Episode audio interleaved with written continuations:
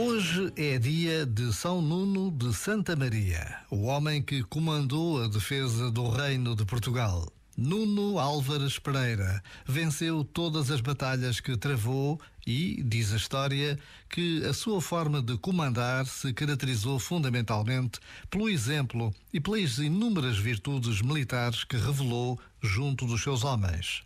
Após a morte de sua mulher, foi recebido na Ordem dos Carmelitas, acabando por morrer no Convento do Carmo, em Lisboa. Que esta breve pausa seja motivo de oração por São Nuno de Santa Maria, um santo que dedicou os últimos anos da sua vida ao serviço dos mais pobres. Já agora, vale a pena pensar nisto. Este momento está disponível em podcast no site e na app.